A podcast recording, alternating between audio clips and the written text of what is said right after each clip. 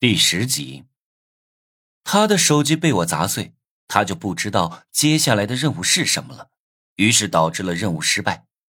我没想到任务失败会死啊！真的没有想到，是我害死了周峰。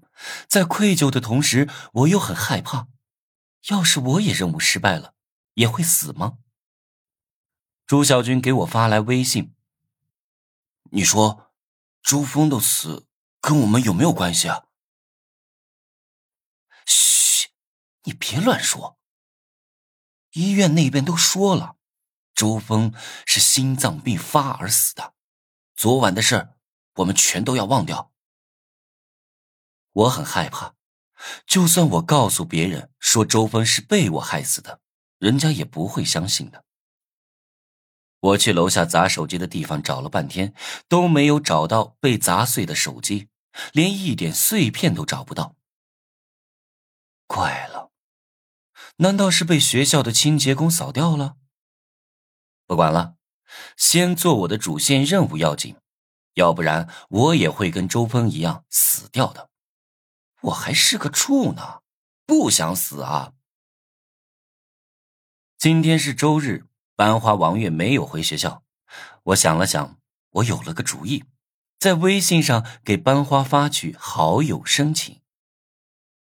以前我不敢加班花，现在嘛，班花对我的好友度有三十四，肯定会同意我的好友申请。果然，班花很快就通过了好友申请。我先翻了翻王月的朋友圈，我去，居然一张自拍照都没有。女生要是不在朋友圈里发自拍照，不是保守就是丑女，显然班花是属于前一种。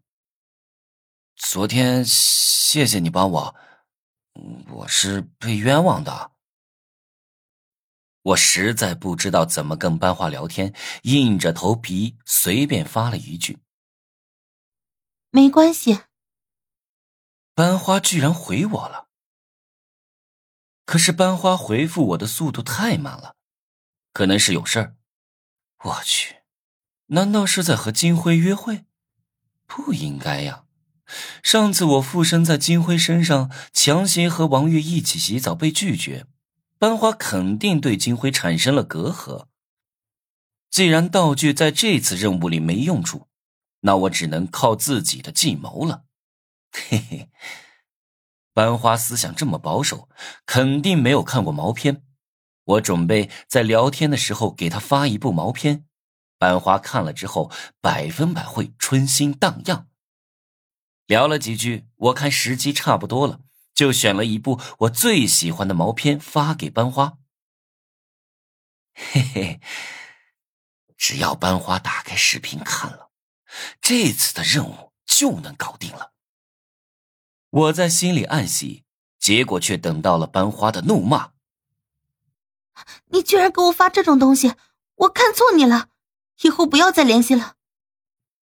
哎，别，别啊！我错了，我发错了，对不起。我立马给他解释，班花没有听我解释，直接把我拉黑了。